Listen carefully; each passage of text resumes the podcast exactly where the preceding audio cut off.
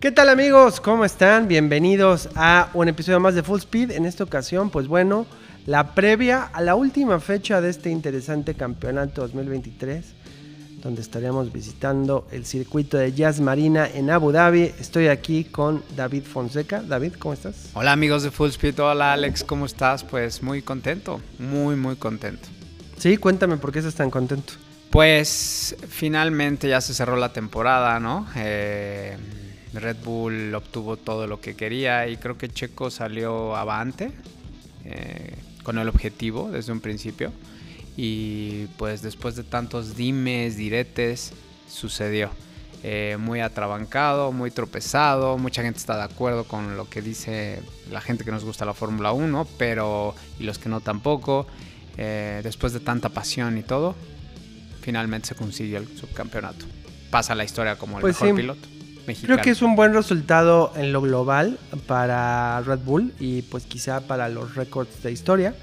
Creo que también para Checo es positivo que ya sea el cierre y que haya logrado este objetivo, que se haya conseguido este objetivo, que es además un objetivo histórico, ¿no? O sea, hay que tener en cuenta que pues si bien Red Bull es un equipo multicampeón, que ya pasó dos rachas de gloria eh, y de supremacía completa, pues que nunca haya quedado en un 1-2, pues no es poca cosa que ahora lo logre con Checo, incluso una temporada este, con muchos altibajos, ¿no? Y esto es testamento también de su gran coche, pero es tam- testamento también de los problemas internos que existen, porque pues difícilmente creo que lo que Red Bull necesite sea alguien que esté peleando más con Max Verstappen.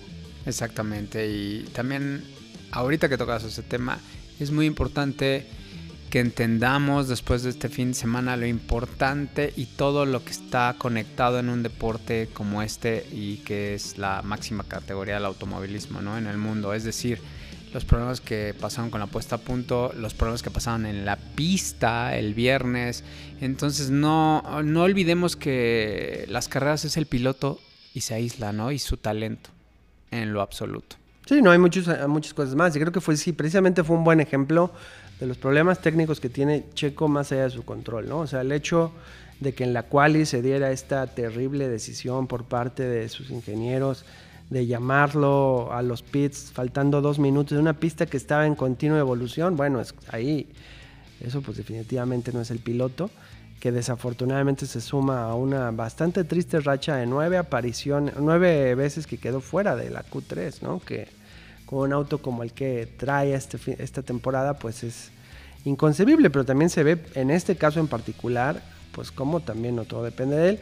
Y luego ni qué decir de la puesta a punto con los dos rebases de Leclerc, que si bien ahora sí que pareció una repetición de lo que pasó en Brasil con Alonso, pues creo que aquí tenía mucho menos control, ¿no? Realmente Checo quedó muy víctima de Max y de Leclerc, pues precisamente por esta velocidad punta, pero pues también, pues bueno, al final del día se logra lo que se buscaba, ¿no?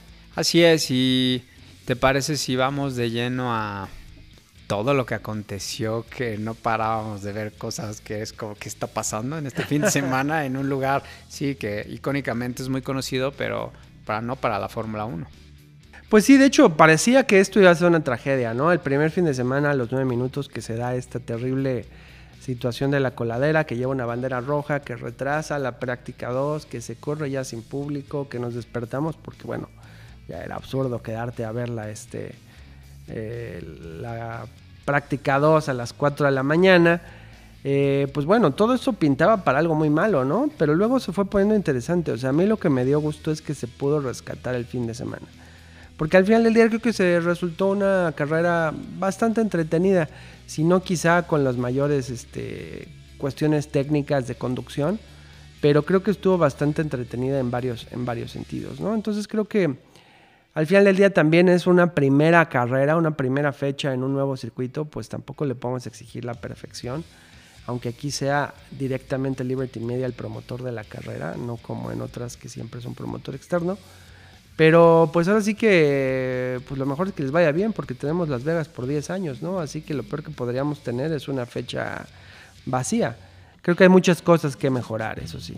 Pues bueno, ese es el tema, ¿no? Como creo que dejaron muchos eh, cabos sueltos la organización, ¿no? Eh, independientemente, obviamente, lo, lo que pasó con la coladera, con las coladeras, con la sanción a Sainz, con las quejas de Toto Wolff, de Fred Basser, con los mismos aficionados que llegaron a las gradas y que con todos estos incidentes llegó un momento que ya no había seguridad para que estuvieran en las gradas y les pidieron que se desalojaran.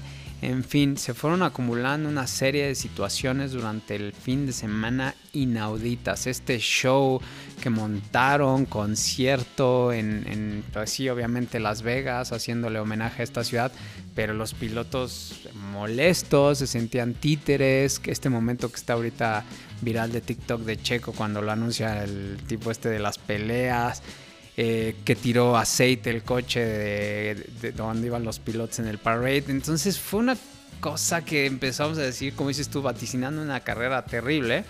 Y no iba, todo iba por ese sentido, ¿no? Pero finalmente se compuso, ¿no? Este, eh, este safety car que, le regaló a, un poco regresar a la, a posición a, a Max, ¿no? Porque parecía que Leclerc ya se iba solo. Pues sí, bueno, de hecho ese safety car pues fue necesario para lo que se logró con Red Bull. Pero mira, creo que a fin de cuentas la, carrera resultó interesante, pues precisamente por los defectos de la pista. Resultó interesante porque era similar a estar corriendo bajo la lluvia, ¿no? En que no había grip, entonces todo podía suceder. De hecho, de, gracias a eso fue que vimos algo que poca gente está hablando, pero que fue bastante interesante, que es a Lance Stroll arrancando del lugar, del último lugar de la parrilla y terminando en quinto. O sea, realmente Stroll dio una muy buena carrera y se me hace la ejemplificación de precisamente el tipo de cosas que podemos esperar a Las Vegas. Yo lo que sí te puedo asegurar, David, es que la próxima, el, próximo Gran Premio de Las Vegas va a ser el quizá el, que valga la pena ir, porque van a mejorar mucho de los defectos que se vieron en esta ocasión, pero los precios no van a estar tan altos, precisamente por todo lo que sucedió en este fin de semana. Entonces creo que puede ser una muy buena ocasión para asistir, lo cual puede ser bastante atractivo para los fans mexicanos, porque a fin de cuentas es una fecha más cercana a nuestro país, que pues bueno, eh, con cierto ambiente, porque sí, eso sí, se veía padrísimas las tomas. No, todo sí, y se ve que está frío, ¿eh? Entonces, sí. ¿Crees que el horario vaya a cambiar? O sea, dentro de todas las mejoras que va a hacer Liberty Media, pues lo dudo porque no veo hacia dónde lo pueden cambiar, porque tiene que ser de noche, porque Las Vegas de días no se ve bien. Entonces tiene que ser de noche. Vamos a suponer que lo recorrieran dos horas antes, o sea que fuera a las 8 de la noche. O sea, ¿qué tanta diferencia tendría? Y el problema es que ya entraría a, una, a unos horarios poco favorables para Europa. Porque de hecho está a esa hora por esa combinación de que alcancen a ser eh, las 7 de la mañana en Europa y que y que se pueda ver de noche. Entonces, pues no hay mucho para dónde recorrerse, lo cual está siendo muy destructivo para los, o sea, bueno, en la estamina de los, de los equipos, ¿no? Está siendo muy pesado, todos están, hasta los mismos reporteros se han quejado de lo difícil que fue. Pero bueno, no todo ha sido la Las Vegas. Este, estamos aquí precisamente pues para esta última fecha de la temporada. Ya pues los primeros tres posiciones del campeonato de pilotos ya están totalmente afianzadas. Ya, pues bueno, obviamente ya Max llevaba rato de que matemáticamente ya lo puede vencer. Checo ya segundo, consolidado. Se logró el objetivo, lo que deja a Hamilton también firmemente en tercer lugar. Ya no hay nadie que lo pueda superar. Pero todavía nos queda una batalla bastante interesante por el cuarto lugar. Porque tenemos el empate de Sainz con Alonso en 200 puntos. Tenemos a Lando Norris solo 5 puntos detrás y todavía un poquito más atrás, pero todavía en contención tenemos a Leclerc, 12 puntos atrás. Entonces, ahí ese cuarto, pues bueno, va, se va a poner con todo, porque además son cuatro pilotos que pues sí les será importante esto. Y no solo eso del lado de los pilotos, sino que del lado de constructores, David, tenemos el duelo muy interesante entre Ferrari y Mercedes, que están a cuatro puntos de diferencia, ¿eh? Y sí, para Ferrari no es lo mismo quedar en tercero que quedar en segundo. No, para nada. Déjate tú el lado económico, sino el lado del orgullo. Va a estar buenísimo. Entonces, Abu Dhabi nos espera el mejor cierre de esta campaña después de tantas cosas que hemos visto. Pero esto pinta. O sea, sí, digo, viendo una visión holística de la Fórmula 1 y no solo quedan en quién es el primer lugar de X o Y, pues sin duda que, que hay todavía bastante que ver. También todavía tenemos vivo el duelo entre Aston Martin y McLaren eh, por, el por el cuarto lugar del campeonato de constructores y ni se diga que pues bueno, entre Williams y Alfa Tauri todavía hay tiro, hay un poquito Alfa Romeo, se podría colar. O sea, todavía quedan emociones interesantes si lo vemos desde un punto de vista holístico. Porque como lo hemos dicho, la Fórmula 1 se acerca a hacer puntos. Eh, sí, bueno. y esos eh, puntos es igual a. y, cada, y cada posición es importante. eh, pues en primera en orgullo y deportividad y en segunda pues también en el nivel económico, ¿no? Y particularmente, bueno, en el campeonato de constructores. Pero sí creo que en ese duelo de Ferrari contra Mercedes por el campeonato de constructores por la segunda posición, más allá de cualquier cuestión económica, creo que sí es muy importante. En cuanto a ya nivel hasta mercadológico y de valor de bolsa y de ventas de autos de calle, o sea, tiene una gran importancia. Y qué Pues mejor. no es tan interesante. Claro, ¿eh? y qué mejor cierre que sea en Abu Dhabi. Sí. Sí, que bueno, ahí la ventaja que ha tenido Abu Dhabi casi desde su creación es que 12, en 12 ocasiones ha sido cierre de temporada.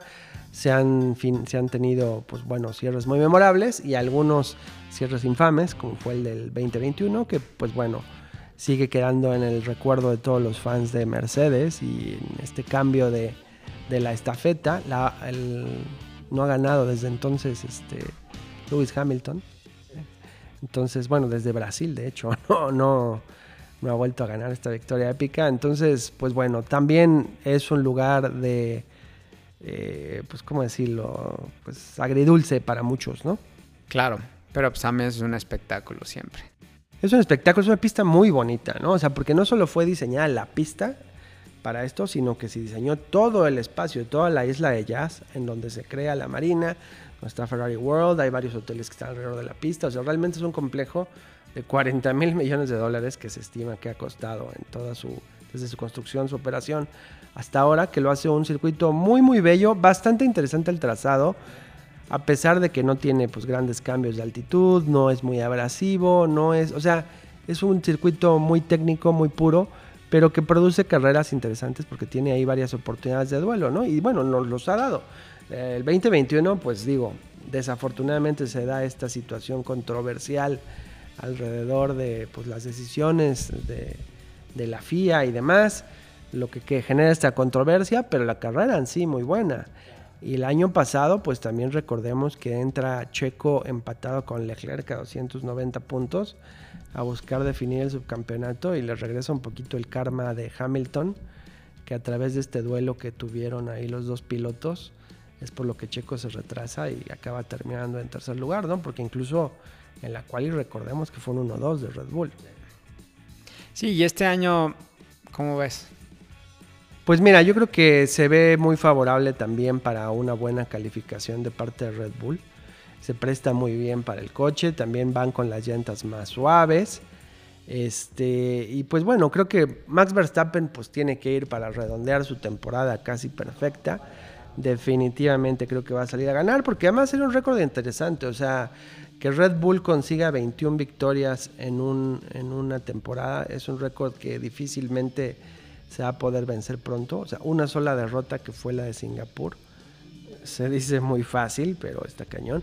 Estaban empatados en Las Vegas a 19 victorias en una temporada con Mercedes. Lo superaron al ganar. Entonces ahorita tienen 20 y sin duda que van por la 21. Y no veo quién pueda detener a Max Verstappen, ¿no? Checo, pues hasta cierto punto ya no tendría ni que chambear. Pero pues siempre está ahí el, el orgullo y creo que puede dar un buen papel va a ser muy interesante ver Ferrari, ¿no? Y creo que aquí mis gallos es precisamente Ferrari.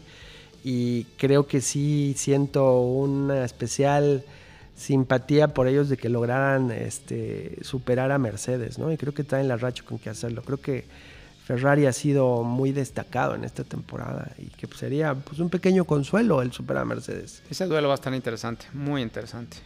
Pues sí, porque sabes, Mercedes va un poquito con una mala racha.